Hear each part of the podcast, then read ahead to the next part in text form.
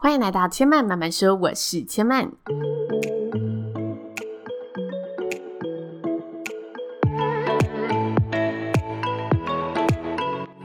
目前频道在 Apple Podcast、Spotify、KKBox 以及 Google Podcast 都听得到。喜欢的朋友，欢迎帮千嫚订阅并留言评论，让更多人可以认识千嫚慢慢说喽。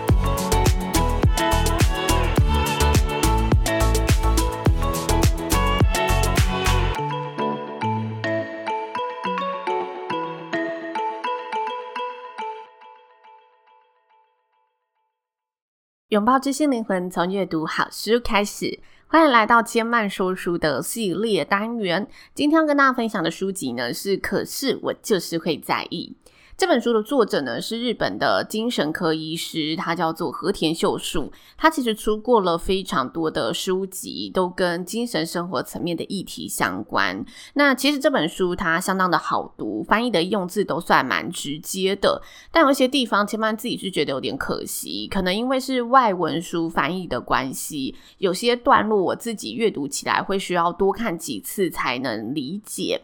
其实我有发现，我自己在阅读日文翻译过来的书，会比较容易遇到这个问题。我不知道是不是因为日文它本身的语言的用法跟中文的一些就是词汇上，你要去。确切传达出那个意思，就会显得比较绕一点点。所以有时候我看日文翻译过来的书，就会觉得那一段好像有点绕来绕去的，就是有更直接的方式可以表达，但他可能是想要更确切的传递出作者想传递的意象，所以他选择了这一个文字的呈现方式。那先跟大家说，为什么千嫚当初会被这本书所吸引？我通常挑书都是习惯到书店里去逛，然后拿到实体的书，比较有。时间的时候，我就会慢慢逛，然后翻阅一下。但有时候你的时间没有那么充裕，我就会跟随直觉，透过简单的翻阅或者阅读完书封书面的介绍之后，我就下手。这本书呢，就是我当时直接阅读书面跟封底的文案之后，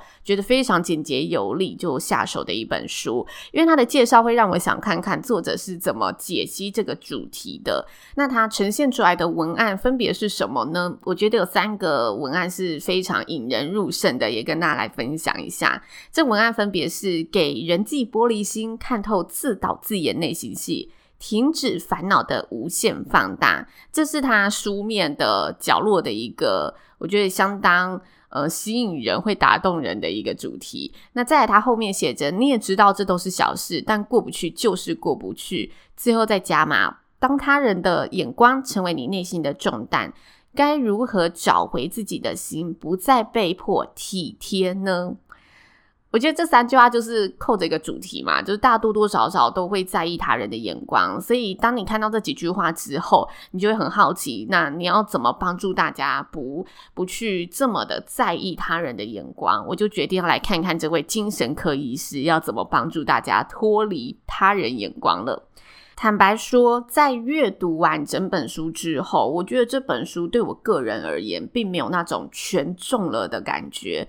但是每本书只要有一个地方能帮助到你的，它都算是可以带给你能量和资源的书。所以我也依照惯例，将书中几个印象比较深刻的地方记录了下来。我觉得我有收获的地方，希望来跟大家好好的分享一下。这本书的主轴主要就是以自我意识和自我评价这两个概念做延伸。自我意识就是大家对自己的一个认识和自觉嘛，包括我觉得自己的状态如何，我的思维、我的意志或其他我心理上面的一个认识。那作者点出过度在意他人眼光、过度关注自己的行为举止，这些现象其实就是一个自我意识过剩的现象在作祟。虽然自我意识过剩并不是正式的一个心理学术的术语，但是它在许多状况下都是可以被使用的。就是当你察觉到自己的很多烦恼，其实都是来自于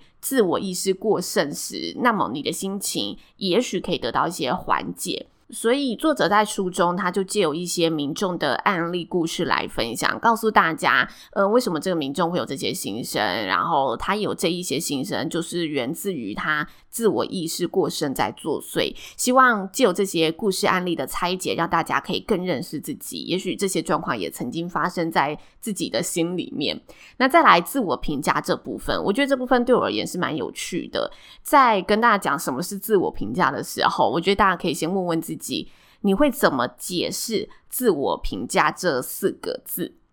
在看这本书之前，我对自我评价的解读会是很个人的，简单直白的说，就是我自己会给自己的一个评价分数。但作者说明，自我评价的定义，它有个比较特别的地方，就是它其实是有一个。比较值的存在，这个比较值来自于外界看你的评价和你对自己的评价，也就是当大家都觉得你其实还好，但你觉得自己超棒的时候，这时候你就是自我评价过高的人。相对的，当大家都觉得，诶，你其实很棒，但你觉得自己超弱的时候，你就是一个自我评价过低的人嘛。那大家最好的状态就是，大家觉得你真的很棒，你也觉得自己很棒，那你就是一个自我评价相当准确、相当刚刚好的人。所以，自我评价不单单只是指你自己对自己的评价，而是相较于外界环境之下所产生的一个结果。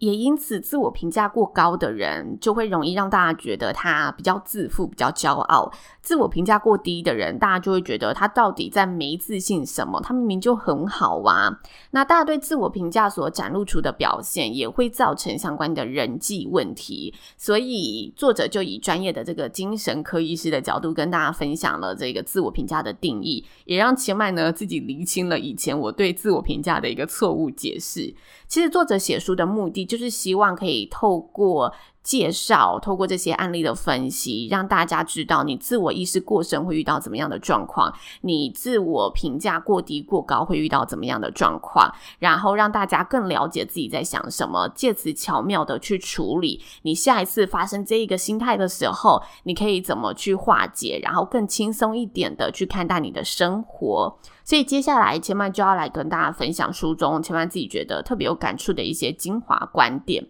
第一个想跟大家分享的是，是再小的事想太多都会变大事。举个大家青春期可能都有过的经验，就是当我们自己很在意自己脸上突然冒了一个大痘痘时，我就会觉得哇，大家跟我讲话的时候一定都会注意我这颗大痘痘，这颗痘痘就会变成我心里很挂念的一件事情。我觉得今天自己特别的尴尬，就因为脸上的这个痘痘，让我呢处在一个有点不安、有点分心，脑海不断浮现这个新认识的朋友，他是不是正在看我的痘痘？但其实对方根本觉得这没有什么，长痘痘就是人之常情嘛。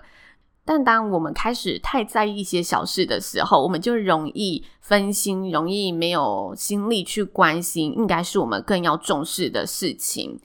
这件事情就很容易发生在我们看魔术表演的时候，魔术师都会把我们呢带领到一些不重要的小事上面。当我们很专注在某样东西的时候，我们就自然而然看不见它的真实手法。所以，当我们过度执着于那一些枝微末节，就容易察觉不到更重要的事物。也许大家都有遇过这样子的一个情境，就是当我们临时要出席某个重要场合的时候，但我们却找不到自己满意的衣服。或者我们花了一些时间，然后搭配了一身满意的服装之后，在出门的时候发现，诶，我好像没有一双合适的鞋可以让我穿出门。这时候你又要出门了，你只能赶快就是找出最合适的那一双嘛，就你现有的里面最适合的那一个。但我出门的时候，脑海就想着，我会不会因为这双鞋让大家觉得我整体打扮很怪，跟这个环境格格不入啊？大家会不会觉得我的品味怎么那么奇怪啊？你就会开始出现这些杂讯，然后忽略了你其实今天出席这个场合。和重要的一个目的。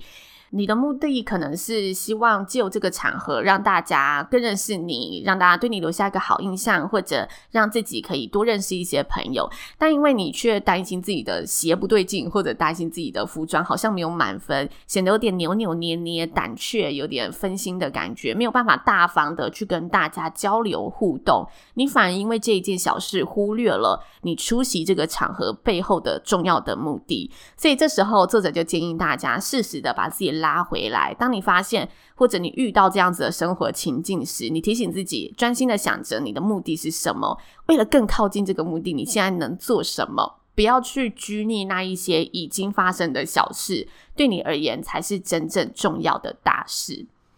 这个东西啊，其实我觉得在主持上非常会运用到，因为我说现场可能讲错话了，我就会很耿耿于怀。有时候你不用到讲错话，你可能只是 K 词而已，你只是一个词你就觉得啊顿呆了，还是这个词你就呃结巴了，你只是某个词结巴，你就会留在那个上一秒钟，觉得哦我怎么会在那里结巴，然后你下面就会开始不顺。所以有时候你要知道，就是你某个地方可能没那么完美，没有关系，你接下来整体顺畅最重要，你接下来怎么样把这个活动带领的完整最重要。我觉得这就是作者所说的，不要忘记你背后最大的那一个目标是什么。这是第一个千嫚想跟大家分享的，我觉得大家生活上 真的很可能都会走不过的一关。那再来，千嫚想跟大家分享的是里面提到的一个精神的，应该说精神症状的学术资讯。这本书它里面有一个也算蛮特别的地方，就是他在介绍这些案例的时候，他有时候会穿插一些比较呃易懂的。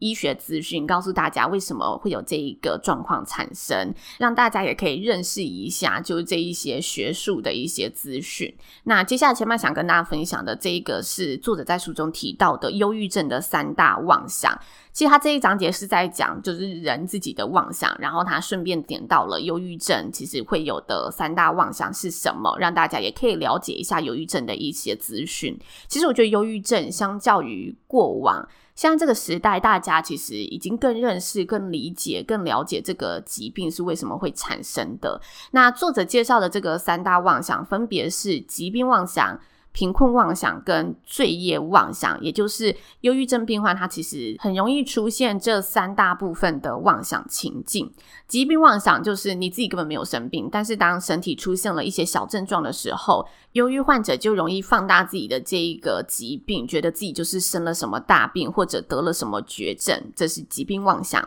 那再来贫困妄想，贫困妄想就是指他会莫名其妙觉得自己越来越贫穷，让自己生活在随时都可能没钱的不安全感里，这是忧郁患者可能会出现的贫困妄想。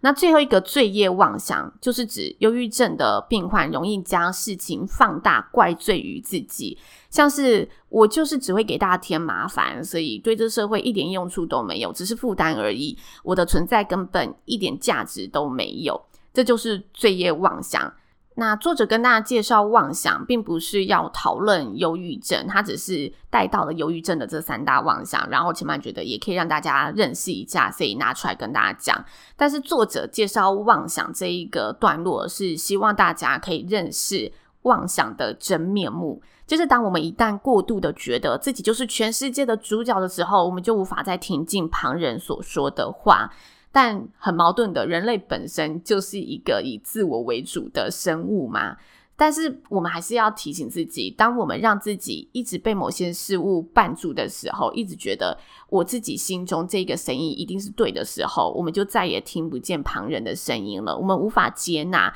我们就会觉得自己就是悲剧里的主角。那些美好人生跟自己根本沾不上边，那些正能量听起来就是很虚伪。当你发现自己开始不断出现这个想法，而且这些想法越来越具体、越来越深刻的时候，那你有可能就是太活在自己的思想里了。要试着停止这些钻牛角尖，打开耳朵听听其他的声音。